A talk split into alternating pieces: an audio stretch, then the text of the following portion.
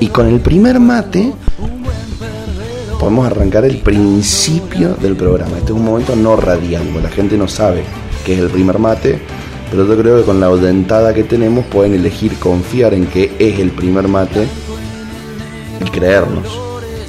Me agarraste desprevenida. Pensé que me estabas hablando con el micrófono apagado. Y no fue así. No fue así. Pero bueno, últimamente decimos cualquier barra basada al aire, así que poco más, poco menos. Igual es fácil darse cuenta. Para vos que venís día por medio, No, para vos que me conoces, porque pongo otra voz pones otra voz. hablo en la radio. Hablas más aporteñado en la radio además. No solamente hablo más, me quiero hacer el Alomir, sino que además me quiero hacer el Alomir porteño. Exacto. ¿De dónde es el Alomir? Debe ser medio porteño. Y debe ser porteño. Habla medio así. Debe ser porteño. Perdón. No se escucha, no se escucha. ¿No se escucha? No, no se metió el ruido por el micrófono. Así que cuando moviste cosas y te preocupaste. Momento no radial. Otro momento no radial, de los que nos encanta tener acá en, en Arranquemos, arranquemos antes de que se nos levante el resto de la población. Hoy otra vez estamos supliendo a nuestra querida amiga Lu Raimundi que tiene que estar por rendir, porque le mandé mucha suerte y le mandó un emoji de Ed haciendo la B de la victoria o el símbolo de la paz, cada uno lo elige como quiera. Y le vamos a desear mucha suerte, éxitos. Éxitos, no suerte. ¿Por qué no se desea suerte? Y la suerte es para los mediocres. Pero esa es una frase muy armada. No, no. Sí, a A mí me gusta decir éxitos. Y si fuera necesario, un poco de suerte. La suerte siempre tiene que estar de tu lado. Si fuera necesario, un poco de suerte. Yo tengo la teoría de que mientras uno más estudia, menos suerte requiere. Siempre hay un porcentaje ahí. Puede ser 50-50, 70-30, 20-10, Mira que yo conozco a alguien que una vez 20, había 10, estudiado un montón. 20-10. Un montón. 90-10. Un montón había estudiado. Y aún así se tuvo que chetear una bolida. Qué flojo lo que está pasando. ¿Viste? Es que la suerte es necesaria. Tenemos que dejar Sí, de, sí, sí, no, de no, ser enemigos de la suerte. No estoy diciendo que, que no es necesaria, digo que mientras uno más estudia, menos la requiere. Entonces, no sea éxito. Esas cábalas son extrañas. Por ejemplo, los teatreros. Mierda. ¿Cómo mierda? ¿Viste? Se dicen mierda. Tiene un fundamento histórico que no lo recuerdo del Y todo. sí, cuando decís suerte sos mufa y se pudre todo. No, no, pero el fundamento histórico de mierda venía relacionado con probablemente... Ah, ya me acuerdo. ¿Sabes por qué gritan mierda, se dicen mierda entre sí? Porque eh, antiguamente quienes iban a ver estas obras de teatro iban a caballo. Entonces, si había habido mucha gente viendo la obra, quedaba mucha mierda de caballo en el lugar. Por eso se, se decían mierda. Qué increíble lo que sabes. ¿Por qué sabes eso? Porque mi cerebro tiene capacidad de acumular datos innecesarios sin límite. Esos datos a mí me parecen fundamentales, no innecesarios. O sea, es como que si vos sabés eso, es fundamental en algún momento para alguien. Para que alguien quede con la Mira misma este cara momento de que acabo radio. de quedar Mira, yo. mira el momento épico de radio que acabamos de hacer. No estaba armado, ¿eh? Como el programa pasado, También. que no estaba armado. Y dijimos que este íbamos a tener una semana para prepararlo. Y vos dijiste, y probablemente pase lo mismo. ¿Y qué pasó? Lo armamos anoche a las nueve y media, diez. ¿Qué hora para estar hablando por WhatsApp? Qué cara dura. Bueno, muy buenos días a toda la oyentada rebelde que está del otro lado. Acá con Carlita los saludamos mientras nos tomamos unos mates en este día gris que no sé a quién puede gustarle. A mí me gustan los días grises. Tienen su encanto. Tengo algo para conversar con el Team Invierno. No soy team invierno. No soy team invierno. Yo sé que no sos Team Invierno. Pero vos te levantás un día nublado, tu novio no te dejó dormir en toda la noche, te ceba unos mates y da, mirás para afuera y decís, bueno, no importa. El día está gris y por lo menos me levanté cuchareando. Me dieron un mate. Y no es lo mismo. Si el día estuviera soleado y dormiste mal, no, no garpa. No garpa, ¿Vos decís no que no? garpa. Bueno, yo lo que tenía para charlar. ¿No te molesta estar menos enérgico en un día gris? Puede ser. de por sí te pones medio así aletargado.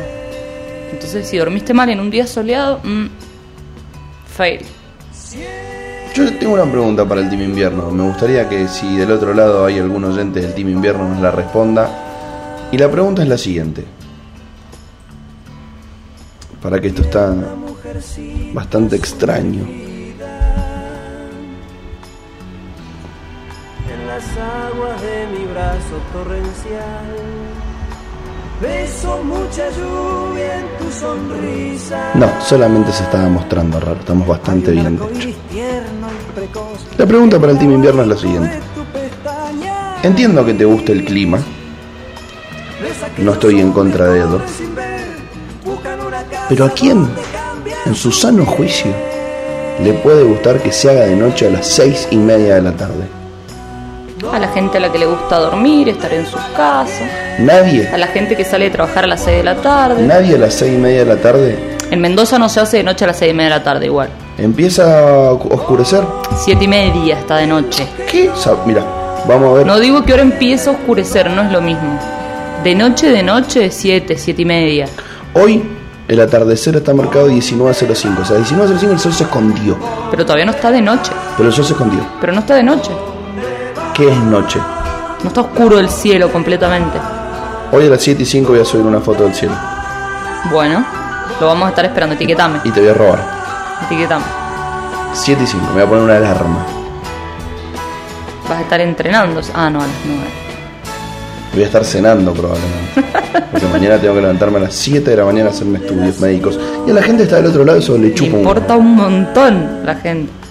Un montón. ¿De qué le vamos a hablar hoy a la oyentada que está del otro lado? Vamos a hacer una pequeña charla sobre el tema clases sí, clases no, debate sedicioso porteño versus el Estado argentino, Ya marcaste tendencia. Sedic- sedicioso por decirle sediciosos. Eh, ya- mi postura Ya está muy te, ya te posicionaste. Yo no tengo que esconderme.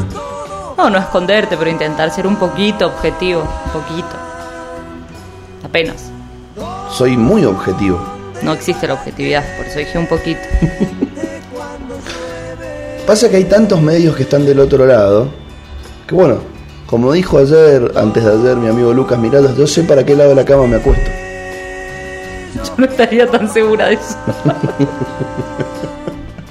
Pero bueno, son gustos. Bueno, entonces, vamos a estar charlando con la gente sobre este debate sobre clases sí, clases no, como de repente el pro capitalino es un acérrimo defensor de la educación. Qué bueno. Me gusta que Alberto haya logrado eso. Que Macri defienda la educación. Después de financiarla, de no tener vacantes para los chicos, después de todo eso, ahora defienden la educación. Me gustaría preguntarle a este mm, tribunal porteño por qué se expidió tan rápido, que lo felicito igual, y no lo ha hecho sobre los 43 casos de falta de vacantes que tiene también ahí archivados y no le dan respuesta. Para eso sí tengo una explicación que tiene un poco de lógica, que es el volumen de afectados en cada una de esas decisiones. En el caso de los 43 amparos por vacantes, cada uno implica a un chico, probablemente, o dos, suponiendo que haya hermanitos, eh, y en este caso era la masa de estudiantes. Entonces, por ahí me parece que la urgencia de cada uno no es la misma. Si bien el trasfondo sí es el mismo, ir a clases o no, eh, que tampoco del todo, porque en el caso de, de la presencialidad los chicos están teniendo clases virtuales, pero están teniendo clases al fin. Y en el caso de la vacante, el chico no tiene a dónde ir a la escuela directamente, ni virtual, ni presencial, ni nada. Eh, me parece que por ahí puede dar a venir la urgencia en el dictado de la medida. Pero me gustaría saber dónde estudiaron estos muchachos para dictar esa medida, porque es escandaloso, son, son incompetentes de acá a la China. De hecho, ya se declaró su incompetencia y por esa razón están suspendidas las clases presenciales en Cava nuevamente. Hasta que se expida la Corte Suprema de la Justicia. ¿No? de la nación, así es, que es la verdaderamente competente. Por eso la reta va ahí, en eso no peca de... No, no, no, él va derechito ahí. Por otro lado se mete esta ONG a cargo de un dirigente de la coalición cívica. Así es. Pero bueno, veremos qué pasa. Yo personalmente creo que es, que es un tema que no debería haber llegado a la justicia, que de nuevo estamos frente a una cuestión política no judicializable, que tiene otros fundamentos, eh, más allá de los legales, y que de alguna u otra forma, sobre todo en Cava, porque no estamos hablando del Chaco, donde los chicos en su gran mayoría no tienen acceso a la, a la virtualidad, sino de una zona donde sí la están teniendo. Eh, me perdí en lo que iba a decir. Momento radial. En Chaco los chicos no tienen posibilidades de virtualidad como Sí, en no, Cava. no, pero no importa. En fin. Eh, La laguna mental, así, Laguna mental. Va a estar interesante. Va a estar interesante ver qué pasa. Pero bueno, en definitiva, el punto era que no les están negando la educación. No les están negando el acceso a la educación, al contrario. Acá voy a parafrasear a Bisotti que dice que necesitamos priorizar la salud por sobre la situación política y judicial. Me parece de lo más sensato y objetivo que he escuchado en el último tiempo. O sea, me, me, me ha dado en una dicotomía porque es imposible no hacer política cuando uno se da cuenta que están dándole y dándole pelotas picando y las tiene que patear. Me parece que, punto número uno, hay que dejar de utilizar el hacer política como algo, como algo peyorativo o algo malo. Siempre se hace política, toda decisión que se toma es política y se está haciendo política. Entonces me parece que en realidad lo que tendríamos que hablar es de demagogia más que de política. Hay que dejar de ser demagogos con las medidas que tomamos y tomarlas en pos de lo que hoy necesitamos cuidar, que es la salud de la gente. Eh, con lo que hacer política me parece que, que, punto número uno, hay que eliminar el concepto como algo negativo. Toda decisión que se toma es una decisión política, porque ellos son políticos y esa es su función, ¿no? Eh, para pasar a hablar de esto, de demagogia sí o demagogia no. Me parece que es un poco lo que está haciendo la reta con su, con su posición, eh, pero bueno, sobre todo cuando, es un dato que a mí me causa mucha gracia, que es que él pre- se presenta frente a la corte a cuestionar la decisión de Alberto 10 minutos antes de reunirse con él a intentar lograr un consenso. Entonces, me parece que, que por ahí quizás viene la, la discusión de, de la demagogia, pero no de la política. Bisotti hace política cada día de su vida. Me parece un gran análisis. Me parece que está bien. La verdad que usamos el, término para el, para el lobismo, para las chicanas. Hay que dejar de aprovechar políticamente la toma de decisiones de un sector y del otro, o no. O sea, realmente yo hoy, en una carrera como candidato, futuro candidato para las elecciones de septiembre, mi espacio político y que de la vereda es que enfrente veo que hay algo que puedo utilizar. es una no lo uso. Es una realidad que, más allá de la, de la, del uso político electoralista, digamos, que se le pueda dar a la situación, cada uno está representando a su electorado.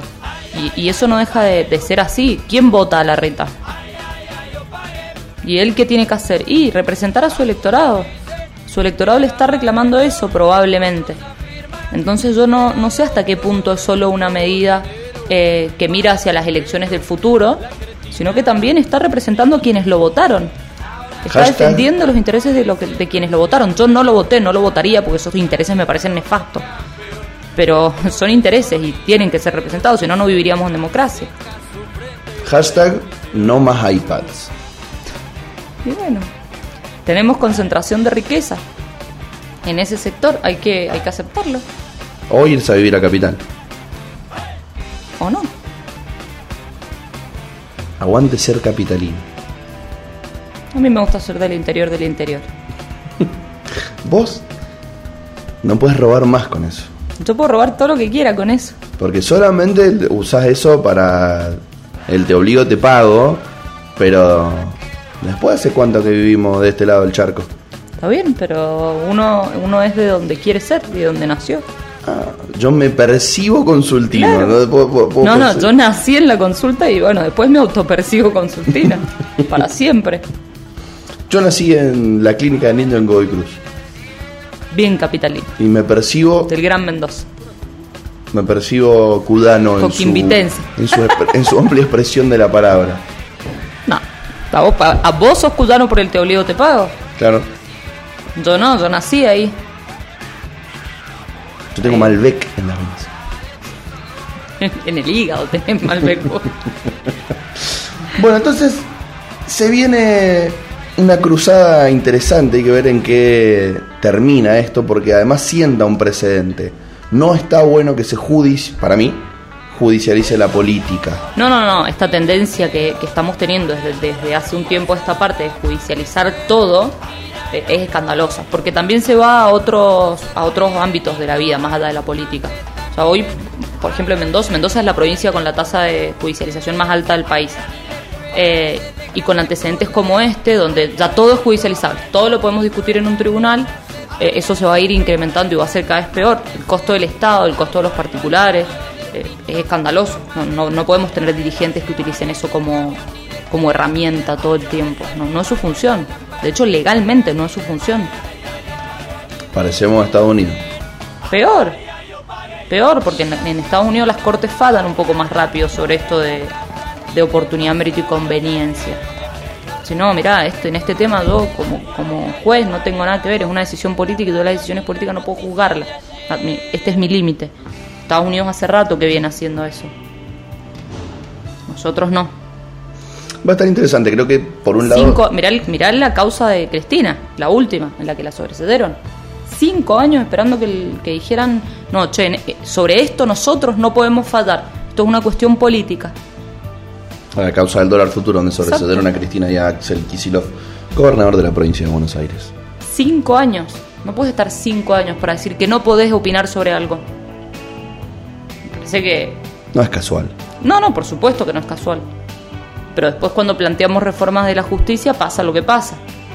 Bueno, pero es que eso también por ahí tiene eso de bueno, ¿no? Como que se empieza a notar que realmente es necesaria una reforma en la justicia para agilizarla, para desenviciarla, para acercarla a sus valores originales, para acercarla a la sociedad. Me parece que es interesante y me parece que estas cosas, por más que no estén buenas, también sientan el precedente de que hay que prestarle más atención al Poder Judicial. Terminan de hundirnos, digamos. No, a ver, todo cae sobre el Poder Ejecutivo, todo. Entonces está bueno que empiecen a caer cosas sobre el Poder Judicial o por lo menos se ponga la mira sobre esto. Y creo que esto lo visibiliza, nos guste o no. Está bien que todo caiga sobre el Poder Ejecutivo, todo lo que tiene que caer sobre el Poder Ejecutivo. Claro. Justamente pero lo que, no. está mal es que, es que estemos haciendo caer sobre el Poder Judicial cosas que no deben empezar sobre él. No, eso sin duda, a lo que me refiero es que se le da visibilidad, cuando no se les da nunca, porque así como existe el famoso pacto patriarcal, también existen pactos de poder, donde hay sectores que no se pisan la banguera entre ellos, y este sector tiene que ver con gente que ocupa cargos o lugares de poder en distintos ámbitos, como son los medios, la política, el poder judicial, el sector empresario, un sector agropecuario, y si encima son todos amigos y se ponen de acuerdo, no te enteras nunca de por qué pasan ciertas cosas. Y acá la gente quiera o no, si tiene ganas de opinar un poquito de forma más letrada, va a tener que leer el medio que le guste y algún medio que no le guste y darse cuenta, ah, mira, a ver, ¿por qué? Acá hay una Corte Suprema que dijo esto y antes otros jueces habían dicho esto. O sea, como que quieras o no, si te pica un poco el bichito, vas a leer un poco más. Y eso lo veo como un- algo que lo rescato como positivo de este enfrentamiento. Estamos sobreestimando a la población. Hashtag la gente. Sí, a la mayoría. Quienes, en general, quienes están un poco más formados ya, ya se han posicionado y, y han establecido un paradigma a través del cual van a mirar todo, to- a todos nos pasa, eh, y, todas nuestras opiniones van a estar un poco sesgadas por ese paradigma. Y quienes no, no se han formado probablemente se dejen poner el paradigma de los medios de comunicación que van a estar eh, manejados por el poder imperante y, y difícilmente económico imperante y difícilmente puedas contrarrestar eso. Yo mm, desconfío de que, de que lo que estás planteando vaya a pasar. Soy un poco negativa quizás. Y yo un utopista. Una autopista. De cuatro carriles.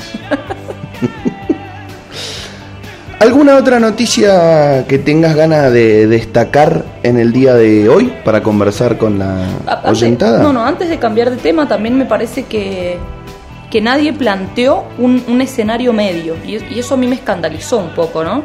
A ver. Eh, cuando, mm, cuando sale la medida cautelar que ordena la presencialidad, otro grupo de padres se presenta ante la justicia y dice, bueno, está bien, si ustedes van a ordenar esa medida cautelar, nosotros les pedimos que mientras la presencialidad sea obligatoria y dentro, dentro de estos 15 días establecidos por el decreto nacional, a nuestros hijos no les computen la falta y les garanticen la educación virtual, porque nosotros no los queremos mandar a la escuela. Y yo dije, ¿por qué nadie se iluminó y planteó un término medio en el cual eh, los chicos se dividan y algunos vayan de forma presencial y otros sigan con la virtualidad? Porque la realidad es que en Cava, ¿cuántos, ¿cuántas personas que no tienen acceso a la virtualidad hay? Y deben haber. Un- un- una masa importante. Y convengamos que hay muchos lugares que no los entendemos como Cava y lo son. Sí, pero no tenés problemas de acceso importantes como en otras partes del país. Donde, donde yo te entiendo, el chico si no va a la escuela no come, no tiene la copa de leche, ¿no? Pero justamente ahí me parece que tendríamos que pensar también un poco más, en, por ejemplo, los chicos con discapacidades que no pueden asistir. Discapacidades, no cualquier discapacidad, pero un chico que tiene, no sé, determinados problemas de, de inmunodeficiencias, etcétera. Nadie se está preocupando por la educación de esas personas en contexto de presencialidad. Sí, que van a la escuela, que van a la escuela. No, che, para, mi hija no puede ir a la escuela. Mi hija está inmunosuprimida, ¿no? Por ejemplo. Y son más, ¿eh? Y pasa que es, de- como vos dijiste hace un rato, o sea, es sumamente dema- demagógico el interés sobre la educación. No, es que no es interés sobre la educación tampoco. Es un discurso Exacto. para hacernos los paladines de, de la justicia, los paladines de la educación, los paladines del hashtag la gente. Pero Sí la me- realidad es que no. Sí me parece que, que se han expuesto un poco, ¿no? Si yo te digo, che, mirá, pará, desde que el PRO está gobernando la ciudad, eh, han, han desfinanciado en un tanto por ciento la educación y ahora vienen a pedir educación, a cualquiera eso le hace ruido. Me parece que es más tangible que, que yo te venga a hablar de la fuga de, de los dólares que ingresaron con los préstamos al Fondo Monetario Internacional. Eso es como más abstracto para el común de la Y- gente. pero tienen un gran blindaje mediático. No, pero me parece que es un discurso que está más instalado, el, es- esto que, a la gente se le hace más tangible, más entendible. Hashtag la gente. A, la mayor parte de la población, digamos. Me parece que se han expuesto un poco. Eso, eso a mí me agrada. Me agrada bastante. Sí, como siempre. Ellos son los que, lo- los que tienen, como vos decís, el blindaje mediático. Entonces lo que vemos son a las señoras diciendo no más clases por iPad o a sus hijos, eh, en lugar de a los padres que le agradecen a las maestras que sus chicos con discapacidad estén teniendo clases virtuales mientras duraba la presencialidad porque ellos no pueden ir. No sé si lo viste. O sea, me parece que eso no se está visibilizando de la misma manera. Y eso es real. Pero tampoco la población es tan estúpida. Además, las personas la están preocupadas. O sea, ya es una realidad. Ya es, eh, todos tenemos a alguien cerca que se enfermó. Todos tenemos a alguien que ya no está. La población ya lo está sintiendo. Tampoco es estúpida. A mí me llama un poco la atención cómo hablamos de... Va, no me llama la atención, quiero decirlo. No es casual, pero hablamos de lo que nos instala el periodismo mainstream. Porque la realidad es que, por ejemplo, acá en Mendoza estamos nosotros dos hablando de clases sí, clases no en Cava. Y acá en Mendoza, Sí, estamos en la misma y acá sí nos tenemos que preocupar desde otro lado por presencialidad sí, presencialidad no. acá- Real que acá no tenemos el mismo acceso a la virtualidad, no todos los chicos pueden acceder de la misma manera. y acá no estuvo nunca en debate. No, porque no, porque el gobernador así lo dijo y porque nuestra población tampoco lo quiere. Es real. Qué provincia más particular tenemos. Y nosotros acá haciendo una radio que quiere no ser peronista y no lo logra.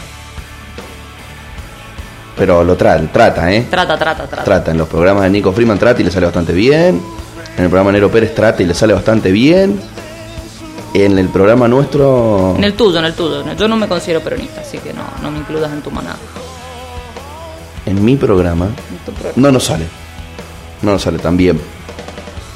Pero sos vos el problema. Los lunes, sobre todo, no nos sale tan bien. Los lunes son muy graciosos. Si no los escuchan los lunes, escúchenlos.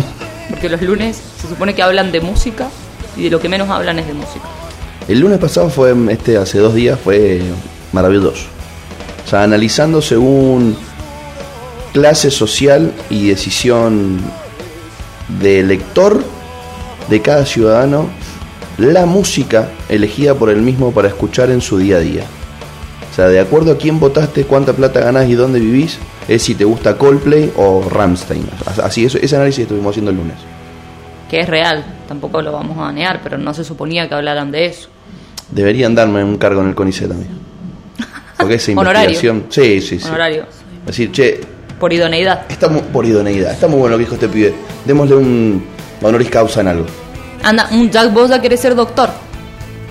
Vos querés un doctorado, no, no un cargo en el CONICET. Ya, querés que te consideren doctor honoris causa. El análisis socio geopolítico de la música por estrato social. Buen título. Te cuento que no sos el primero que, que habla de eso tampoco. No, no, ni el último. No, difícilmente seas el último. Es más fácil ser el primero. Para hablar de algunos temas. Una vez que la pelota empieza a rodar, bueno, sigue. Voy a ir a reclamarlo. Voy a ir a la justicia. Voy a ir a la justicia. Anda a algún organismo que te lo pueda entregar de última. Voy a ir a la justicia y decir, ¿dónde está mi hamburguesa? Como Melo Simpson. Anda a la universidad y decirle, hola, quiero un honoris causa. ¿Cómo le va, Cueto? Yo pateé la puerta del rectorado y ahora quiero un honoris causa. Si no, la pateo de nuevo. Sí, es que me parece muy bien eso. También podría tener un, un título de grado en eso. ¿En pateador de puertas? En intentos por derribar el sistema universitario para acercarlo al pueblo. Intentos fallidos por bla bla bla bla. No, no, intentos al fin. bueno, pero hay que ser realistas. Pero logramos grandes cosas le rompimos la puerta al rectorado. Logramos el ingreso irrestricto a nuestra facultad, la autogestión de la fotocopiadora. ¿Cuánta gente quería estudiar ciencias políticas? Mucha. No. No, no lograron que la gente, el ingreso irrestricto a medicina. Lo logramos a la Facultad de Ciencias Políticas y Sociales, donde se estudia comunicación, trabajo, sociología, que todos los años eh, Sociología revienta el cupo, revienta, el, cupo todos los años. Una, una carrera que, nada, no, ya no sabemos cómo hacer para que la gente no estudie sociología. Igual yo creo que ahora que Paulina Cocina es tan famosa, la gente va a querer estudiar más sociología. O cocina. Porque van a terminar siendo. Paulina es socióloga. Paulina es socióloga. Eso demuestra lo que es capaz de hacer un sociólogo con hambre. Grandes carreras. Hoy, hoy me, vos sabés que mm, hablando de carreras, hay una carrera no universitaria, sino una carrera que se está llevando a cabo, es la carrera por las vacunas. ¿Puedo usar carrera para cambiar de tema? Puedes usar carrera para cambiar de tema. Sí, hermoso. Y se viene la vacuna Sputnik Vida, así se va a tomar la que se produzca acá, en Argentina. Se está produciendo. Ya se produjeron, produjeron 21.000 dosis. dosis ya se produjeron 20.000 dosis. Cualquiera, ¿no? Se produjeron 21.000 dosis y van a ser enviadas al Instituto Gameleda de Rusia para que digan, sí, están bien, sigan produciendo y las que ustedes produzcan, que esto es una buena noticia, van a ser utilizadas para enviárselas directamente desde Argentina a quienes tengamos compromisos cerca de ustedes. América y alrededores e inclusive ustedes, amigos, compatriotas argentinos. Esperemos que no pase lo mismo que con AstraZeneca. Pero es que hay una gran diferencia porque es al revés. AstraZeneca se envasa afuera, entonces se distribuye desde México y Estados Unidos, esta va a ser al revés. Pero se suponía que tenía que tener un retorno importante que no está teniendo. Menos mal, porque dicen que es una verga. No sé, no, todavía no, no me considero con capacidad para... No, la, están asociando con algunos efectos secundarios y por eso la están recomendando para pacientes jóvenes y sanos. Cosa de que, bueno, a vos no te va a dar trombosis. usala. Tampoco han sido tantos los casos de trombosis. No, pero bueno, dicen que está un poco asociada a eso. Ahora que se está haciendo la vacunación a gran escala, muchos países suspendieron durante un tiempo la vacunación, después la retomaron, tratando de bajar la edad de los, de los vacunados.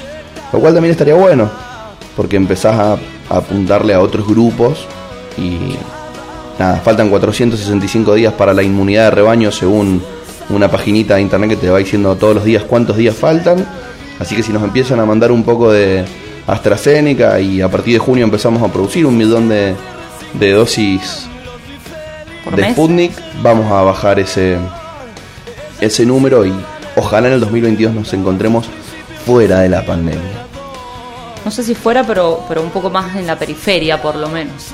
No, bueno, pero es que, es que, o sea, como que baje de categoría, que baje de, de pandemia, ¿no? Ah, bueno, listo, una enfermedad de verga, que está re picante y contagia a mucha gente. Pero no pandemia. Lo que pasa es que si sigue siendo una enfermedad de verga que contagia a mucha gente, va a seguir siendo una pandemia. No, porque la gripe estacionaria es una enfermedad de verga que contagia y mata a mucha gente y no es una pandemia. No contagia a tanta gente Se muere mucha más gente que por coronavirus. A nivel mundial. A nivel mundial. Pero no se contagia a tanta gente. No. Es más mortal, pero no tan contagioso. ¿Cuánta gente se testea por gripe estacionaria? Buena, se ponía re fundamentalista, si quería ganar la discusión el flaco. Desconozco. Pero no es tan contagiosa. No ataca a grupos que no son tan vulnerables como sí está pasando con el coronavirus. Y al no ser contagiosa, naturalmente, no ser tan contagiosa, las tasas de, de ocupación hospitalaria y demás no son tan graves. ¿Vos sabés que yo estoy contento con el nombre que le han puesto a la Sputnik acá en Argentina? Sputnik Vida. Porque si de mí hubiese dependido, yo hubiese puesto Sputnik B y arriba de la B una P. No se lo hubiera puesto nadie. ¿eh?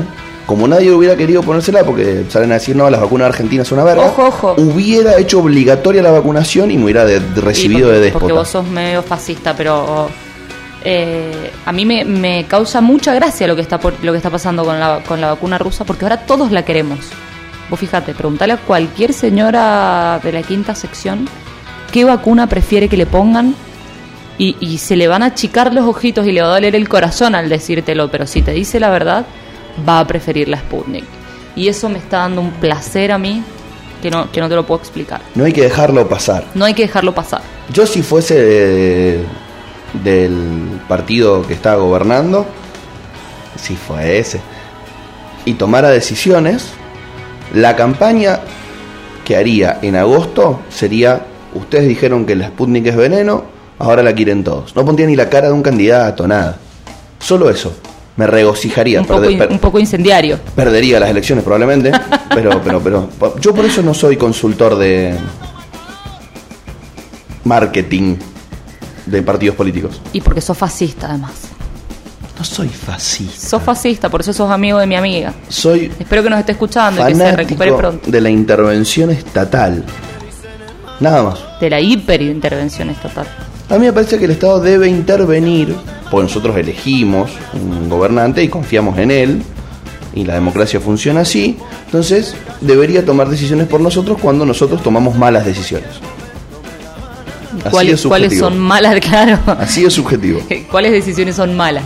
Las que el presidente crea. Oh, Hitler un poroto al me lado. hizo tuyo. acordar, ¿viste el capítulo de Los Simpsons? Donde le llega a Lisa la carta y le dice el benefacito doctor Kroll. Saludos niñita. Yo podría ser Kroll, sin ningún problema. Pero bien, o sea, con, con buenas intenciones. Jamás sería un Kroll malo. Sería un Kroll con buenas intenciones. Pura y exclusivamente. Me imagino, me imagino. Te he escuchado decir cada barbaridad que me da un poco de miedo. Tengo otra buena noticia con respecto al mundo de las vacunas. Para que, otra cosa que quiero decir, ¿a, a partir de cuándo se nos volvió confiable la Sputnik? De que el The Lancet dijo Sputnik es bien. ¿Y vos sabés qué, qué ha dicho The Lancet o qué artículo ha publicado The Lancet sobre la presencialidad en las escuelas? Sí, ¿Y por qué no le estamos dando tanta importancia? y porque los medios manejan la historia. Los medios mainstream. The Lancet hace unos días publicó un artículo eh, de una escuela de, de Londres de Educación, que dice, y miren, durante el verano no fue tanta la incidencia de contagios por la presencialidad, durante el semestre de verano. Pero durante el semestre de invierno nos parece que ha influido mucho la presencialidad en la curva de contagios. No la tenemos que analizar sola, no tenemos que mirar solo la presencialidad escolar como el único factor que, que determinó la escala de contagios, pero es un factor muy importante a tener en cuenta. ¿Por qué no le hemos dado la misma difusión? Y porque The Lancet lo usan cuando les conviene. Que de hecho igual le salió tiro por la culata. Porque fue un esperemos a ver qué dice The Lancet, ¿eh? The Lancet dice que está buenísima la Sputnik. Y es la única hasta Bueno, ahora. hecho hablemos de por qué Juliana Aguada usa chinelas con medias. Y así, así cambian los medios de información de nuestro país. Y lo peor es que no es mentira lo de chinelas con media. Y no sé por qué hablan tanto de Juliana Aguada. Porque Deberíamos darle el cargo de reina. Viste que hay un grupo de... movimiento monárquico argentino. Esos muchachitos son de Quilmes. Pero quieren que sea una de las hijas de Máxima. Bueno, pero eso están muy lejos. Tendría que ser Juliana Aguada. Honorífico el cargo. Total, a Juliana solo le gusta esclavizar niños. Y como reina podría hacerlo con mayor impunidad. Y podría repartir trapitos por todo el país. A mí me parece que estaría bueno. La reina. Luma, no sería el rey Macri.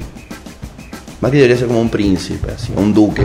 Esos cargos que no sabes para qué verga sirven. Algún día me gustaría saber un poco más. Voy a ver The Crown. ¿En The Crown te enseñan eso? No sé, no he visto de ¿Para qué Crown. verga sirve un duque, un archiduque? No, no lo creo, no lo creo. ¿No? Tendrías que estudiar un poquito de, de castas. No sé, querés saber las inglesas, inglesas. En muchos países ya se abolieron los títulos nobiliarios, por ejemplo. Países que los tenían dejaron de tenerlos, como Portugal. Menos en Inglaterra. En España tampoco. Sir. ¿Qué es Sir? Por ejemplo, En Holanda tampoco. Sir Paul McCartney. ¿Para qué le beneficia a Paul ser Sir? Paga menos impuestos. Probablemente. Lo invitan. ¿Sabes para mí para qué sirve? Como que te invitan a mejores fiestas. Onda, che, estas solamente están invitados los que son de la realeza. yo, yo soy Sir, trae la guitarra. Pimba, va Paul, se toca unos temas, charlan, hacen un par de negocios. Debe servir para eso, ser noble. Desconozco la utilidad real actual. Le deben llegar mejores noticias antes. Che, compré acciones de Nova Royalty Corp que viene en alza. Bloom. Manejan inside trading. Información clasificada. Pero no sé si eso está muy asociado a sus títulos nobiliarios, ¿eh? Voy a investigar un poco sobre este tema. Sé, yo creo que todos los países europeos deberían seguir los pasos de Portugal al respecto y quedarse sin reales. ¿Sabes quién debería seguir los pasos de alguien? Por lo menos España. Ah, Todos los que tienen vacunas de Moderna. Moderna liberó la patente. no sabía. Pueden producir Moderna. Justo es Bueno, Claro, la fulvito de las vacunas, pero bueno, peor es nada. Para esos países que no tienen vacuna y no van a tener durante un montón de tiempo, produzcan Moderna y inocúnensela a su población y logren una inmunidad del 40-50%. Peor es nada. peor es nada, peor es nada. Era lo que tú decías con la vacunación a los jóvenes. Hoy, esta mañana me llegó una postura bastante interesante, que obviamente estaríamos, me imagino que varios de acuerdo. Vos, por ejemplo, ¿pagarías por vacunarte? No, que me lo pague mi prepaga. Bueno, pero un coseguro de tu prepaga. Che, ¿sabes qué? Tu prepaga pudo comprar vacunas. No, Te la pone y hay un coseguro. no, Qué fundamentalista. Preferís no estar vacunado. no, no. Voy y demando a mi prepaga. Si yo tengo una obra social, puede ser que discutamos si, si corresponde que pague coseguro o no. Yo tengo una empresa de medicina prepaga que me debería cubrir mi vacuna contra el, contra el COVID. ¿Por qué debería? Estamos en una pandemia y le pago una fortuna por mes para que sea mi seguro de salud. De hecho, me parece que el Estado está siendo demasiado políticamente correcto al no cobrarle a las prepagas y las obras sociales la vacuna que le coloca a sus afiliados. Si a mí me preguntás, el Estado tendría que garantizar la vacunación de toda la población en su conjunto y luego ir, como pasa cuando vos te internan en un hospital público, ir y decirle a OSDE, hola señor OSDE, la vacuna de su afiliado número tanto me costó tanto, discutimos si le subsidio una parte o no, pero usted me tiene que pagar a mí por esa vacuna. Porque si no, el sistema sanitario argentino va a colapsar indiscutiblemente. Está colapsando, está demostrando su, su inutilidad el sistema tal y como está planteado. En lo financiero, en económico. En todo, en todo sentido. En todo sentido. Yo hoy, a mí hoy se me enferma, no tengo hijos, pero si yo tuviera un hijo, mi hijo se enferma de algo que me parece medianamente grave y yo lo llevo al hospital Noti y no lo llevo a ningún otro lado. ¿Por qué? Porque es el mejor en la provincia y es público. Y bueno, el Noti va a tener la suerte de que después le va a poder cobrar a mi prepaga por, por haber atendido a mi hijo. Pero yo ya estoy ocupando una cama de un chico que no tiene acceso a los hospitales que, por, los que yo, por los que yo pago. Entonces el sistema es falente, es muy falente. Y en cuanto al pago, me parece que el Estado le tendría que reclamar a obras sociales y prepagas el, el costo de la vacuna. De la vacunación, del operativo, de todo. ¿Sabes quién más no se vacunaría y de hecho no se vacunó? ¿Quién? Don Maratea. Fue a testearse esta mañana. Esta mañana no nuestra, su mañana de allá en Miami. Con su autito eh, escapotable muy lindo. Y pasó por un lugar y hello, hello. Vaccine. No, no. eh, test. No vaccine. No, no. ¿Vos querés que me cancelen en Twitter? Me dijo. Se testeó, le dio negativo y se fue. No se vacunó. Porque no quería que lo cancelen en Twitter, don Maratea. Yo le respondí la historia a Maratea y le puse, hubieras vacunado, Rey.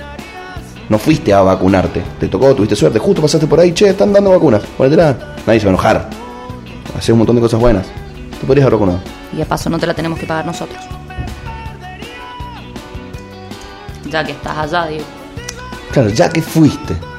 El tema es que hay muchos que podrían esgrimir el mismo argumento. Pero bueno, eso es una ¿por- discusión ¿por, qué moral. estamos en contra de que la gente vaya y se vacune?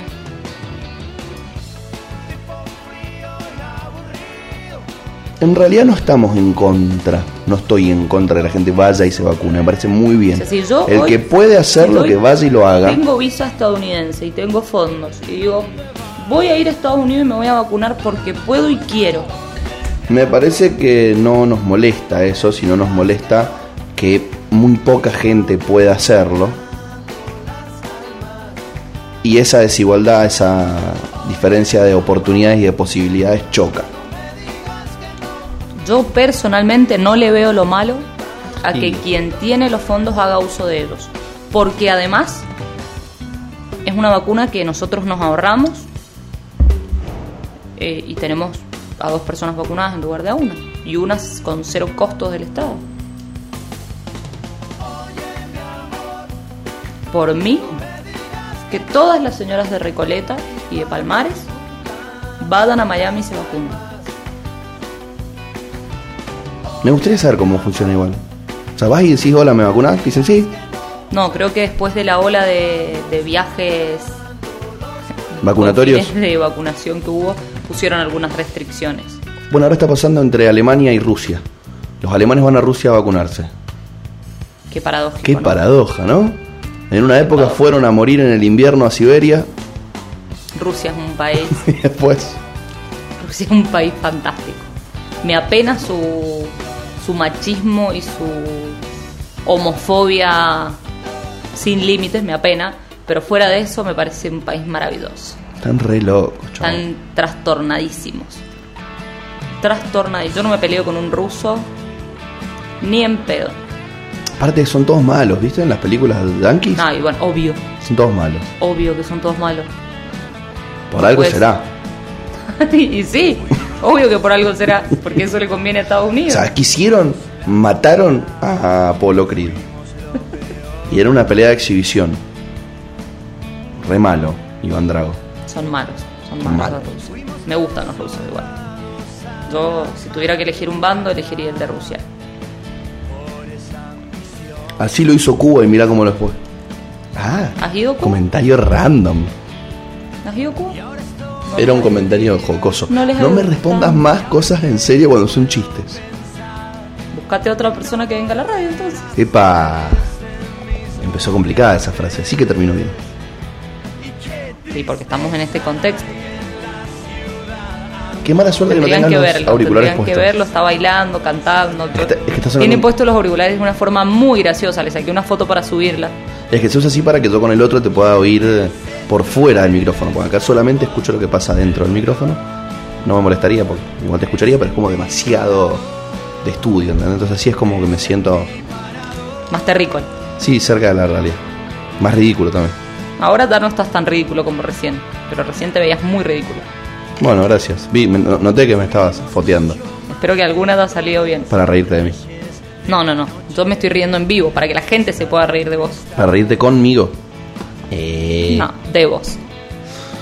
¿Crees que le damos algunas noticias de la actualidad? Tírame. Acá Dispara. tenemos una que dice la provincia, la provincia. Es un medio que respeto, pero la provincia. ¿Cuál? Tenés que Es asumir. como América. Tenés que asumir es provincia de Buenos Aires. O sea, en este país solamente importa lo que pasa en ambas, que es provincia de Buenos Aires y capital federal. Vos vivís en otro lado, morite. La provincia declara prioridad absoluta a la internación de pacientes con COVID. Esto me parece interesante porque tiene que ver con el discurso de nuestro presidente Alberto Fernández, que el otro día dijo, no sé quién verga le arma los discursos, pero el muchacho dijo, el sistema de salud se relajó, quiso decir, yo no soy quien para decir qué quiso decir. Para mí No, no, no, se refirió a... No hace falta hacer un exégesis de lo que dijo porque él mismo lo explica en su, en su discurso. Con lo que sabemos qué quiso decir porque lo dijo. ¿Qué quiso decir? Durante el verano se hicieron todas las intervenciones de salud que no se habían hecho durante el año pasado, que quizás no eran tan necesarias algunas de ellas, y hoy tenemos más de la mitad de las camas de terapia intensiva del país ocupadas con algo que no es COVID y que en algún porcentaje se podría haber evitado. Lo que pasa es que también es una realidad, y mi opinión es bastante polémica, que eh, los médicos son los grandes héroes de la pandemia, eso nadie lo discute, pero eh, también son una corporación con intereses económicos bastante interesantes o bastante importantes y eh, que cobran por cada una de esas intervenciones y que durante el año pasado no cobraron. Entonces, si yo te hago una cirugía de corazón en el hospital italiano, voy a cobrar un monto interesante. No, probablemente una cirugía de corazón sí sea algo urgente, ¿no? Pero eh, me, parece que, nos estamos olvidando de esa parte del sistema de salud, que es que también es corrompible bastante eh, y que por sus propios intereses económicos hicieron algunas intervenciones que quizás no era necesario hacerlas en el contexto de una pandemia, sabiendo que la segunda ola iba a llegar. Con esto tiene que ver esta declaración de prioridad absoluta de la internación de pacientes con COVID, así que me parece interesante que se replique hacia el interior del país. Acá, sin ir más lejos, hace dos días metieron 36 camas más de terapia en el hospital central. Va a llegar un momento donde no va a poder meter el director del hospital más camas, así que take it easy, cuídense es un que poquito. Igualmente en Mendoza, está peludo. puntualmente en Mendoza, ocurre algo muy interesante que es que dentro de las posibilidades tenemos un buen número de terapistas por cada paciente comparado con el resto del país o con la media del país, con lo que no es tan gravoso seguir agregando camas. Quizás falten insumos, pero el personal médico no es tan escaso acá como en otras provincias. Entonces acá podemos seguir agregando camas de terapia intensiva en la medida en que los insumos sean suficientes. Sí, igual sobrecargar ciertos lugares, porque por una disposición geográfica hay muchos lugares que tienen una población, no digo muy grande, pero si esa población se contagia mucho, está en lugares donde no hay terapias. Bueno, no quedará otra que el traslado. No hay en llega. no hay en La Valle. En el este hay un montón de lugares donde no hay terapia. Terminan cayendo todos acá.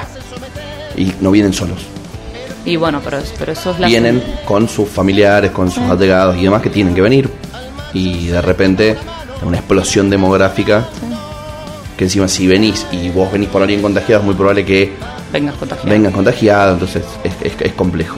Por más que se pueda, Se debería federalizar en, en la provincia. Sí, careful. Sí, pasa, bueno, eso también igual es un... algo que es discutible, porque sí, hoy estaría buenísimo que en todos lados haya por lo menos un par de camas de terapia, pero es carísimo el equipamiento y después te lo meten en el culo. No, y no tenés profesionales, eso es una realidad. O sea, de- del sur de la provincia ofrecen fortunas por, por médicos, les pagan fortunas por las guardias, por, para que vayan, y no van, no les interesa irse a vivir a Malargüe. Entonces, difícilmente tengas cantidad de médicos terapistas suficientes o necesarios en Malargüe para, pon- para poder poner camas de terapia. Vos sos un poco más intervencionista, entonces diría, yo como Estado le voy a decir al médico a dónde tiene que ir a trabajar durante la pandemia. De hecho, fue una de las cosas discusión. mu- para mí muy respetables que hizo Cornejo con su administración pública acá. Che, ¿usted qué hace, señor? Yo trabajo acá en Gozo. ¿Sabe que usted acá no me hace falta? Me hace falta en Tunudam. Pero yo vivo en la acera. Si quiere puede renunciar. Si no, va a tener que ir a trabajar a Tunudam. Bueno, entonces voy a Tunudam. Y se fue a trabajar a Tunudam. Muy bien, muy bien, maravilloso. Una de las pocas cosas con las que estoy de acuerdo. El petizo, politólogo, ex gobernador, de versionista. Para lo que le conviene. Está bien. Ay, Hay que ser consecuente. Él es consecuente con lo que a él le interesa. Perfecto. ¿Y en Yo- eso? yo soy un poco más liberal en eso. Soy un poco más liberal. ¿Usted dónde es terapista acá? No me hace falta acá. Vaya allá. Eh, pero no me gusta. Hubiera estudiado abogacía, jefe. Chau. Me parece una gran respuesta. Estaría buenísimo. Lo haría en vivo. Si yo fuera el gobernador duraría una semana. Pero lo haría en vivo, che. Hoy voy a transmitir en vivo cómo cambio de lugar a un monstruo. Miren, plum. Lo pongo ahí con el circulito LED. Me, me retroilumine para que me vea bien. Me pongo un filtro esos que te ponen los ojos color claro. No tenés ojeras igual, así que no necesitas tanto el circulito LED. Una luz desde donde te pegue te, va, te vas a ver bien. filtro de ojos claros. Gracias por el halago. Y ahora vas a trabajar en Malargüe. Buenísimo. Lo que pasa es que si vos mandas a Malargüe un muñeco que tiene capacidad para atender entre 6 y 8, 6 y 8 personas en terapia intensiva y en Malargüe tenés dos internados en terapia intensiva, Despacho enfermos también. ¿Usted de dónde es? y eso los despachás con su familia. Del Cisneado. Vaya a atenderse a Malargüe. ¿Y usted dónde es? De San Rafael. Vaya a atenderse a Malargüe. Eh, pero me queda lejos. No me importa. Lo hubiera pensado bien antes de enfermarse. Ah, era... Muy bien. Todo esto porque el Hospital Central amplió su capacidad de terapia intensiva, destinó áreas que, que tenían otro fin a terapia intensiva y, y así logró tener más camas. Medida No. acertada, en mi opinión, porque Mendoza está colapsada, muchachos. Vamos a ver un- cómo se sigue desarrollando el año 2021. En cuanto a lo económico, esperemos que Guzmán vuelva con muy buenas noticias de toda su gira europea, que logre seguir aplicando medidas de control sobre la inflación, porque por ahora no viene bastante bien el tema, no lo vamos a desconocer. No, no, no, no es que no viene bastante bien, viene bastante mal.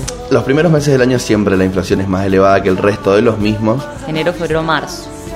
Suele ser así. Y acá voy a ser eh, polémico, un popular opinion. Me gusta muchísimo Guzmán. A mí también. Entiendo que es el tipo que necesitamos ahora. No Ahora viene la parte no popular. que me gustaría a mí. ¿Y, a- y quién te gustaría a vos? Y alguien más parecido a Axel en su momento. No, no, yo, Un poco más gendarme. yo creo Guzmán que... es, como está tan instruido y sabe tanto el muchacho, es, es muy idealista en su postura. Me parece un crack, pero yo le pondría a alguien al lado, abajo, al lado abajo, que Guzmán diga sí o no. Pero alguien al lado abajo que diga, eh, tenés que mandar gente a que controle los precios, porque si no te lo suben porque sí.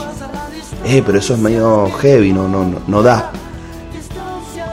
¿Cuántos militantes hay por ahí al pedo? Mandalo a hacer eso. Es medio heavy hacer eso. Bueno, busquémosle la vuelta.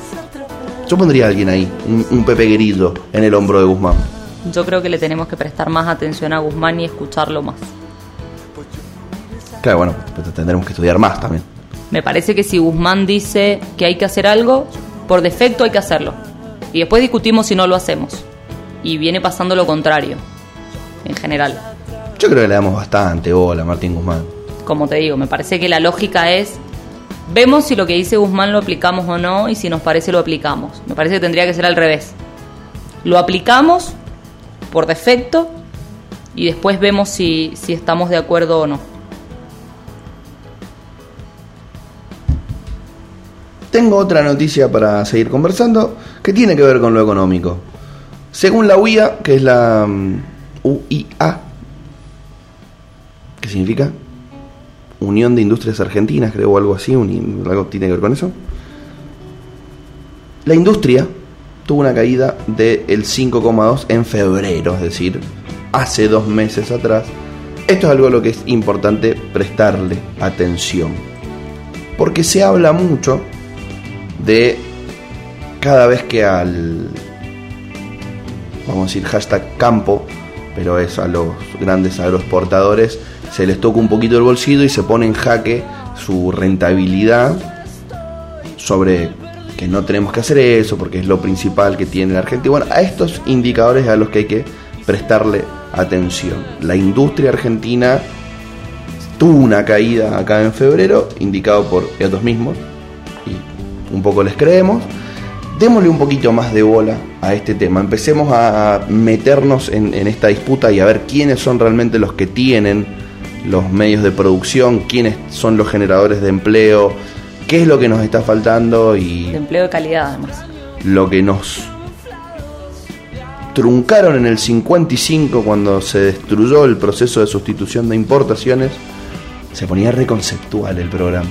Tratemos de volver a impulsarlo. Me parece que debería ser un pacto social el apostar por la industrialización de la Argentina y no estoy hablando de la industria de los Peaky Blinders y poner fábricas de carbón y hacer hierro. No. Apostémosle a la nueva industria. Industrias más blandas. Industrias blandas o inclusive industrias digitales. Blandas. Apostémosle a lo que se está A lo que viene. Sí, a lo que se está gestando. Me parece que eso debería ser un pacto social interesante. Che, bueno, nos encanta que ustedes hagan soja, sigan haciéndola. Mientras tanto, nosotros nos vamos a dedicar a esto. Porque si no, cada vez que necesitamos guita hay que ir y ponerle a los muchachos sus intereses y no les gusta y se recontrapudre y tiran leche en la ruta. Volvemos a lo mismo, igual. eh, ¿quiénes, ¿Quiénes son los poderosos del país que no permiten que eso ocurra en gran medida porque no les conviene? ¿Quiénes son? El campo y, sus dádivas a nuestros políticos, muchos de los cuales también son terratenientes. Entonces, Y algunos sectores Complicado. sindicales. y algunos sectores sindicales.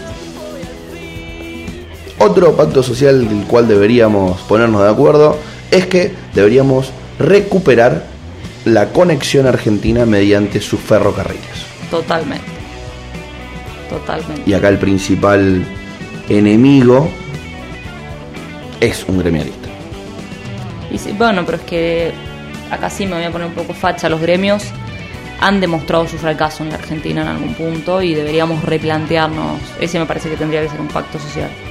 Bueno, pero es que ahí Replantearnos la, el, el formato de sindicatos en, en nuestro país. y es que ahí también hay que hacer un análisis histórico. Ojo, yo no digo que hay que abolir la representación sindical, pero sí replantearnos algunas cuestiones. Haciendo un pequeño resumen de la historia argentina, de repente llegan un montón de zurditos de Europa, arman los gremios, se recontrapudre contra los patrones, matan un montón de muñecos. Después viene un partido que gana las elecciones ampliamente con una persona que era bastante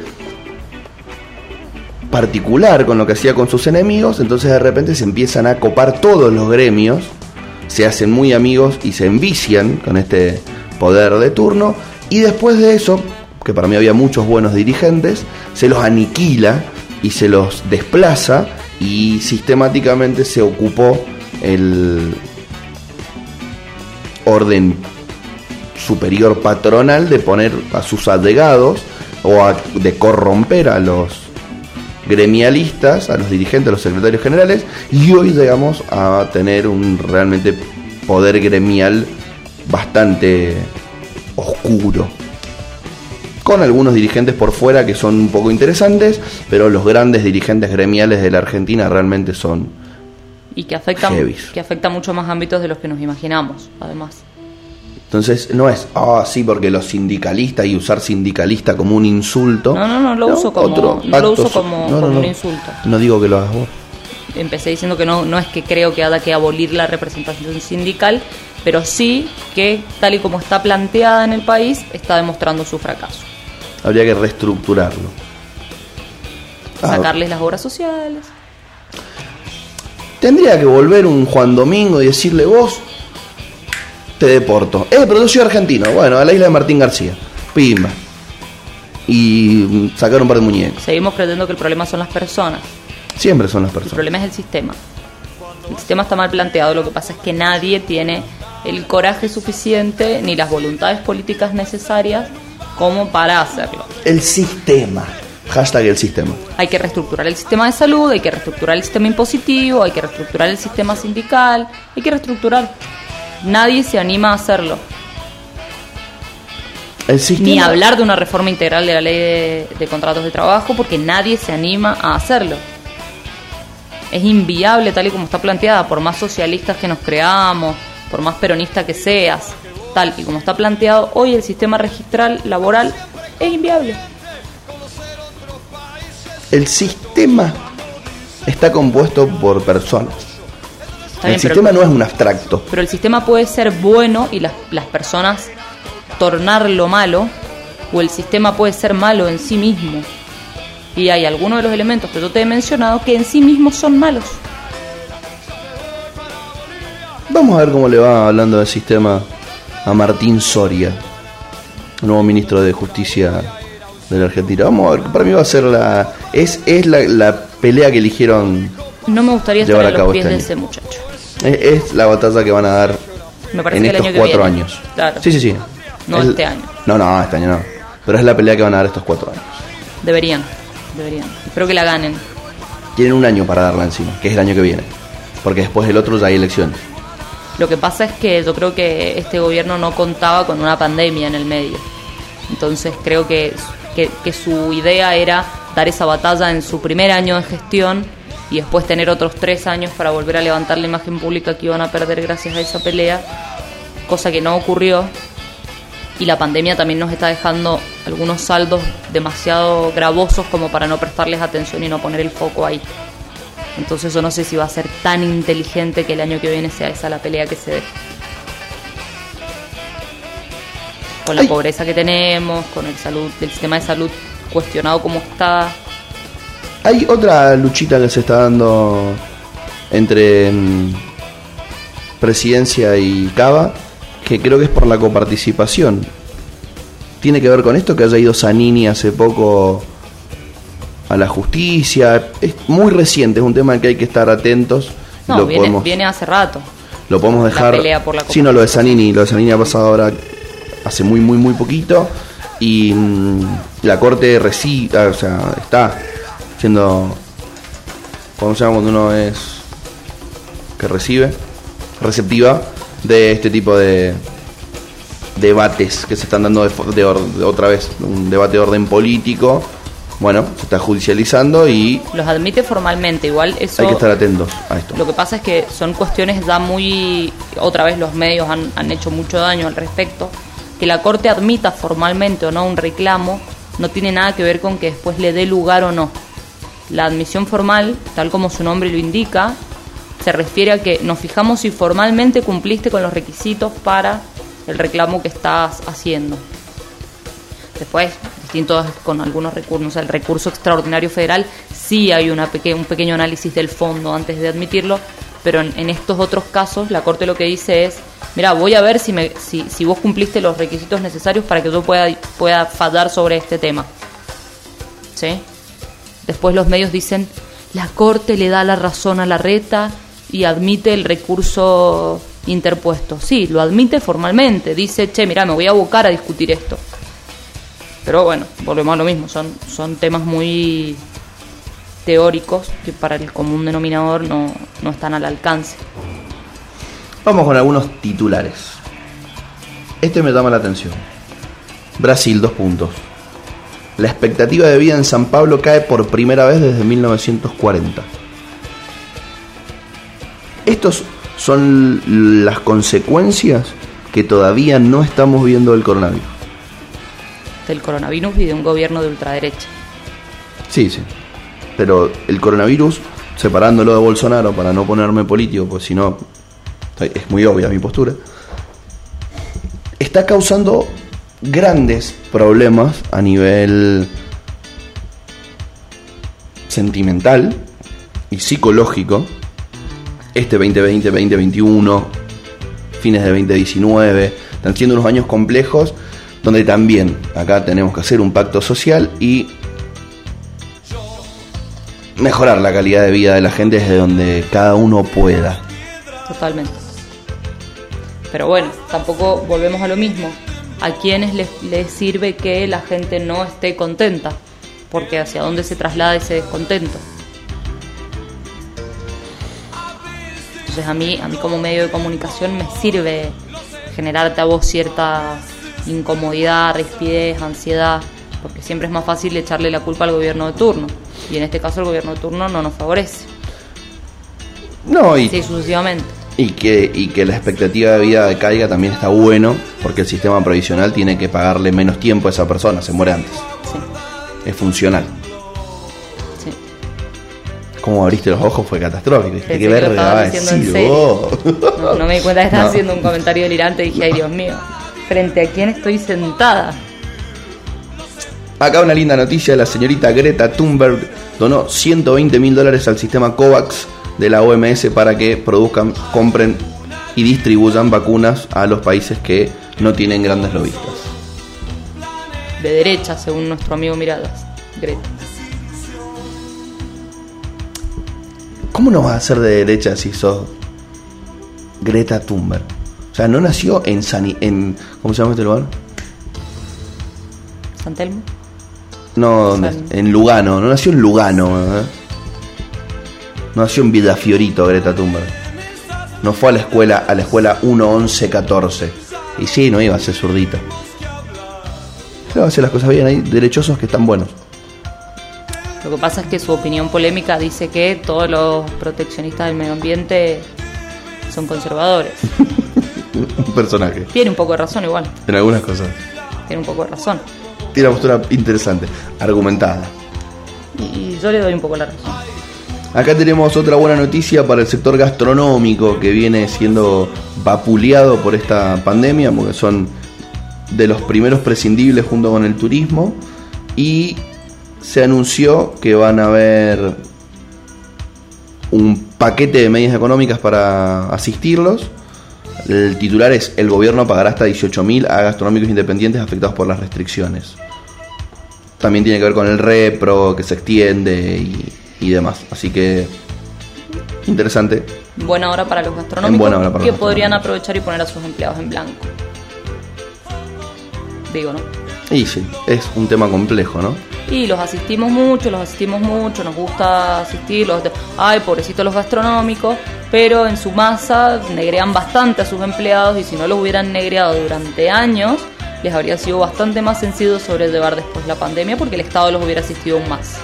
Hay dos posturas muy encontradas en cuanto a los gastronómicos. O sea, vos hablás con algunos y de entradita, imposible tener a tus empleados en blanco. Pero es que todo empresario dice lo mismo. Y en parte les doy la razón por lo que te dije recién. Pero bueno, si vos no sabes hacer de tu negocio un negocio rentable, dedícate a otra cosa. Las cargas impositivas y patronales son algo a reestructurar en Argentina, como tantas otras cosas. Pero bueno, sí, hagamos un poco de mea culpa, no solamente nos quejemos. No, por su- a ver, es lo que yo te digo. Vos tenés, vos tenés un sistema que, que se te ha, te ha venido dado de un modo. Podés hacer algo por cambiarlo, podés violarlo o podés cumplirlo. Deberías cumplirlo y hacer que tu negocio sea lo suficientemente rentable eh, como para, para poder cumplirlo. No de- decidís no hacer eso, bueno, tus otras dos alternativas están a la vista y optás por la más sencilla que es no cumplirlo y, en gran medida ahora acá están las consecuencias. Acá tenemos una buena noticia que mm, si tiene que ver, si tiene que ver, no, si tiene lugar y tiene razón, no se equivocan muy seguido, va a ser algo bueno para la Argentina porque ya tuvimos una época donde las commodities nos dieron un gran impulso. El Banco Mundial espera que los precios de las commodities se sostengan durante el resto del año, pero no solamente prevé eso, sino que prevé que los metales suban un 30%, lo cual es una buena noticia, pero esténse atentos, no es casual lo que está pasando en Catamarca, acá en Mendoza y en Chubut, por ejemplo, porque si los metales suben, los intereses mineros lo hacen de la mano con ellos, así que mi recomendación, Impulsado por el gobierno nacional también. sí, obvio, necesitan guita. Impulsado De eso no, de eso no vamos a hablar. de qué? Claro, porque somos peronistas mientras nos conviene. No, no, somos peronistas siempre. Ah, Yo lo que daría es la discusión de. Porque, a ver, triste pero real. Hay cosas que se van a hacer, nos guste o no. Entonces, estaría bueno buscarle la vuelta para la cantidad de gente letrada que hay en el mundo de la antiminería, que me parece gente que respeto muchísimo. Acá en Mendoza estaba Marcelo Diró, no sé, 2 metros 10. Escucharlo hablar, cuando milité con el Pino Solana, escucharlo hablar a este flaco era épico. Bueno, ponerlos al servicio de la explotación minera sustentable. lograr una industria nacional. Basta de que vengan de afuera a llevarse a, como la Barrick a declaración jurada los minerales. Me parece interesante que lo hagamos nosotros. Como por ejemplo en Chile algunas industrias metalíferas son nacionales. Podríamos empezar por casa. Buena noticia del Banco Mundial y también prevén que los mercados agrícolas tengan un alza del 14-15%. Bien ahí para Nueva Zelanda y Argentina que son agroexportadores. Qué buena onda poder poner a Nueva Zelanda y Argentina en la, En la misma- Sí, en me encantó. lugar. No lo hacía desde que jugaron los Pumas contra los All Blacks. Bueno, interesante. Acá hay una noticia que es bastante obvia. Se dispara el valor de acción de Richmond, el laboratorio productor de Sputnik Vida. Y Naturalmente. digamos. naturalmente, rey. Así que si te levantaste hoy y estás analizando los mercados, andá y comprá acciones de Richmond. Que no sé si hoy te conviene comprar. en la bolsa Deben estar un porteña. poco altas. Sí, sí, pero van a seguir Para seguir subiendo. subiendo. Entonces, compra, compra. Salvo que mañana el gameleta diga, che, esto que hicieron es una verga, muchachos, nada que ver. Esta vacuna, esta vacuna no tiene nada que ver. Y ahora así. Pero bueno, Sería divertido. no me escuches a mí para qué hacer con tus inversiones si no querés. Yo solo estoy diciendo algo. Acá hay una buena noticia. Declararon culpable al policía que asesinó a George Floyd. Para quien no se acuerda, es esta persona afroamericana que fue asfixiado por una fuerza de seguridad, una persona integrante de la fuerza de seguridad de un estado de los Estados Unidos, porque hablar de Estados Unidos en general es como, capaz no son todos tan malos, hay algunos estados un poco más heavy que otros en cuanto a este Flagelo. enfrentamiento racial. Y el jurado halló culpable a Derek Chauvin tras un día completo de deliberaciones. Fuera de que haya ido preso este muñeco, que lo celebramos, porque nos parece... Me parece que hay que esperar a que nos digan cuántos años le van a dar, qué modalidad de condena. es necesario que haya sido condenado y es... Puede ser ejemplificador. Puede pero serlo, aún no lo es. Me parece que, hay que, que no hay que cantar victoria antes de tiempo. Vamos de vuelta con esto de la reestructuración. Acá lo importante es que se logre una reestructuración de las fuerzas de seguridad. O sea, para mí hay varias cosas que están mal desde mi análisis completamente externo y no me considero un letrado en el asunto, pero falta capacitación, falta entrenamiento, falta capacitación con perspectiva de género, falta formación educativa, falta garantizarles más dignidad en cuanto a su remuneración económica. O sea, hay un montón de cosas que reestructurar. Lo que, lo que pasa también es que en países como en Estados Unidos, donde el enfrentamiento está dado en gran medida contra esto, contra los afroamericanos, eh, es como fácilmente detectable, ¿no? Decís, bueno, esa persona es, es afroamericana, la policía la mató, bueno, ya, ya nos damos cuenta con, con más facilidad de cuál es el problema, incluso por una cuestión visual. en países como Argentina eso no es tan, tan fácilmente identificable. Entonces, eh, me parece que, que la discusión acaba de ser todavía más compleja, porque además allá hay afroamericanos que están en posiciones de poder. Pero en Argentina no tenemos pibes de gorrita en posiciones de poder, que son los que, los que en definitiva terminan siendo flagelados por, por la policía. Entonces, me parece que nuestra discusión va a ser todavía más compleja que la de ellos. Y que no es tan visible como allá. Nicolás Kreplak acaba de decir, con este volumen de casos en dos semanas, el sistema colapsa. Gracias por darnos una gran noticia esta mañana. Nico, Que alguien le avise que el sistema está colapsado. que es el viceministro de Salud de la provincia de Buenos Aires, que es el único lugar que importa en Argentina hoy. que alguien le avise que el sistema de salud ya está colapsado. Y encima ocupado por jóvenes que están más tiempo en terapia intensiva que los adultos. Pues desgraciadamente los adultos se mueren. No es que me alegra que se mueran, pero eso significa un mayor recambio en las terapias intensivas. Cuando las terapias intensivas son ocupadas por jóvenes, los jóvenes están más tiempo con mayor pe- perspectiva de recuperarse eh, y eso naturalmente hace que el recambio no sea tan rápido y por ende que tengamos menos camas disponibles. Sí, con esto tengamos cuidado. De hecho, el otro día mm, Daniel, Daniel que se llama, Goyan, Ah, Goyan, dijo, ojo porque las internaciones por coronavirus en menores de 18 años han crecido un 53%. El, me- me- un conocido del Hospital Central me comentaba un dato que, que Mendoza no, no hace público, que es que eh, el 70%, hace una semana, desconozco el, el dato actualizado, pero hace una semana el 70% de, las terapias, de la terapia intensiva del Hospital Central estaba ocupado por jóvenes. Si ves a nivel nacional lo que está pasando, bueno, el otro día te mandé el estudio ese, la no, recuerdo bien el, nombre, pero básicamente la Unión de Terapias Intensivas de la Argentina hizo un sondeo y el, promedio de, interna, de, edad de los internados en terapia intensiva es de 58 años. Es un promedio bajísimo, 58, 8 más menos. Es realmente muy bajo. Pero bueno, también un poco responde a que los más grandes están siendo vacunados, los más jóvenes nos hemos relajado y tenemos, te- estamos teniendo más circulación entre nosotros. Creo que nos va a servir de escarmiento.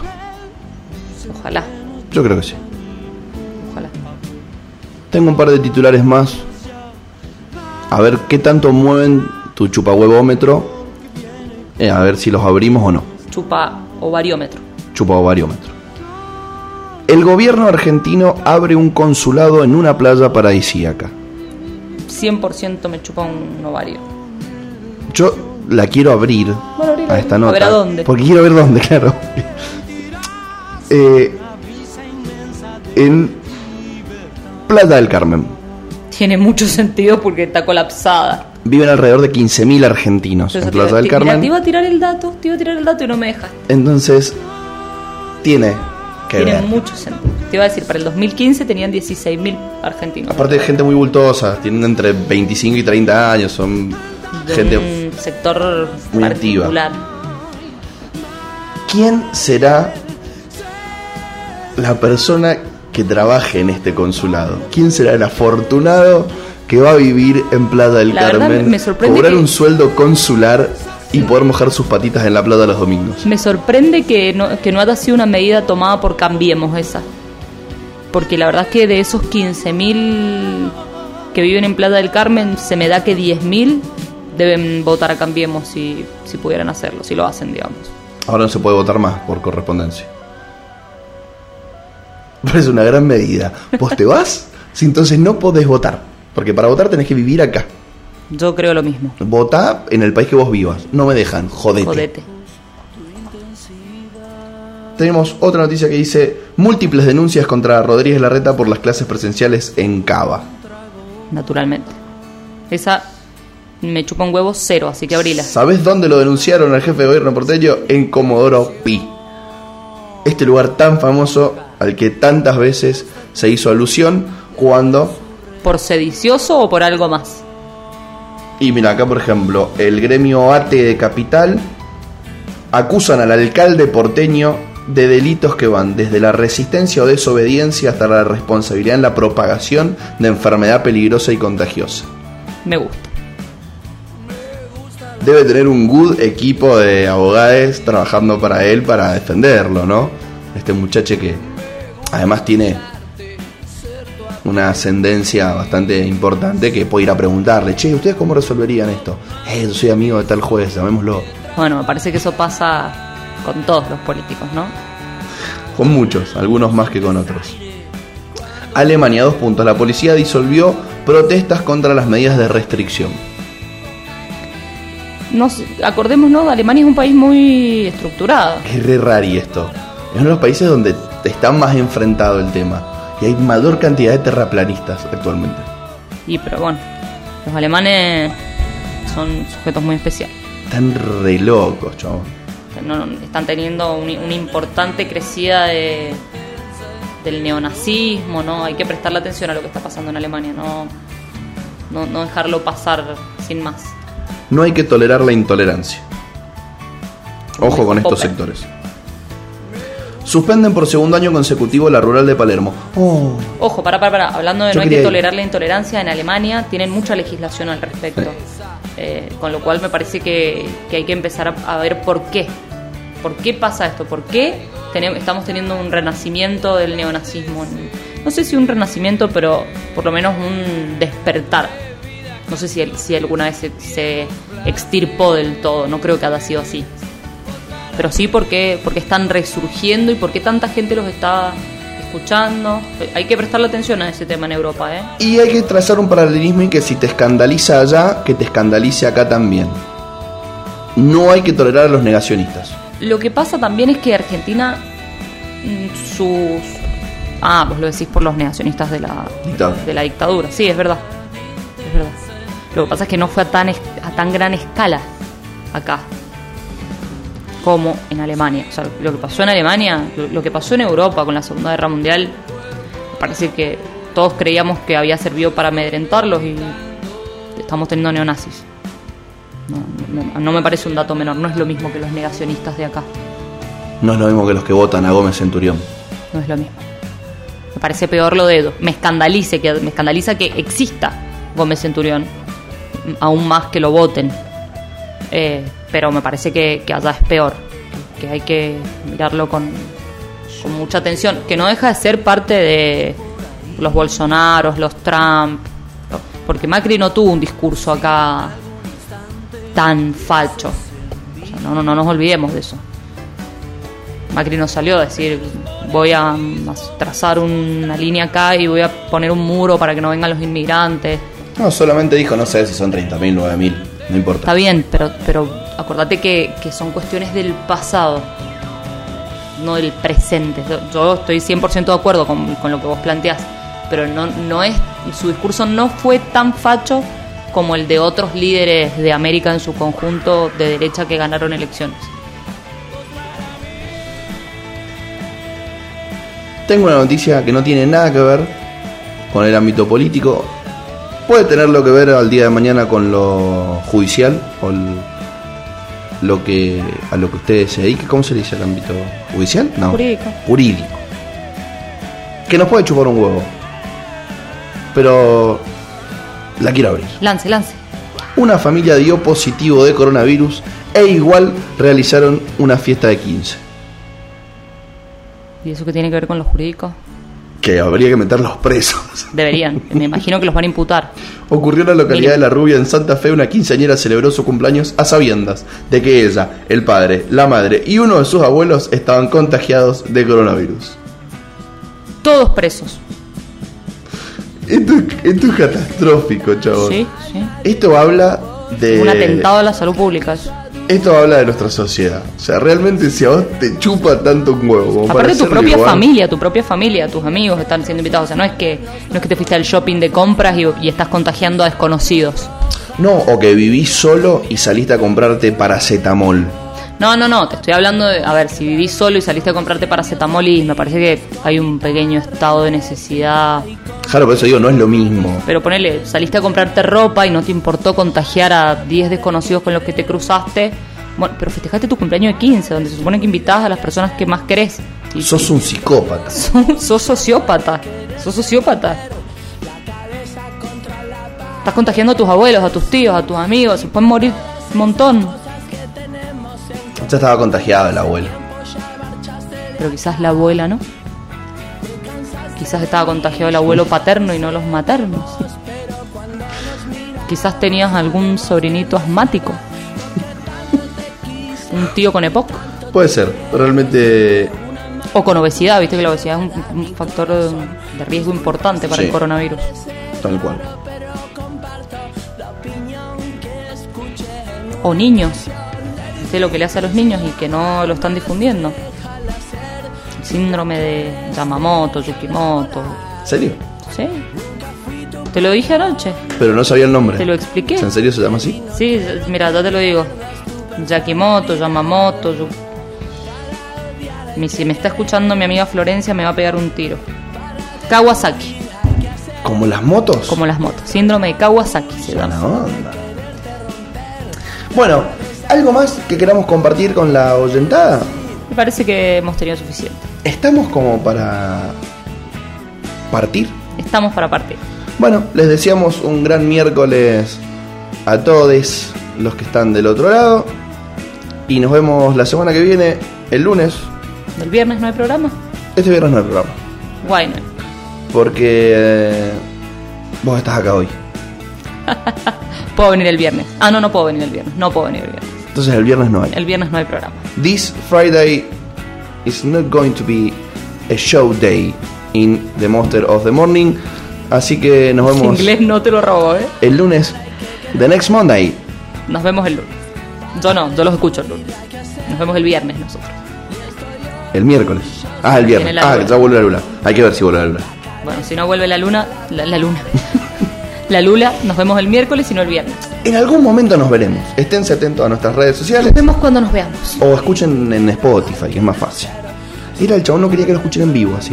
Escuchen en Spotify, Donde ya hemos recortado algunas partes, lo hacemos más escuchable. donde eliminamos los finales que se ponen catastróficos. Ey, hoy, mira, hoy estamos dando un gran final, ¿sabes por qué?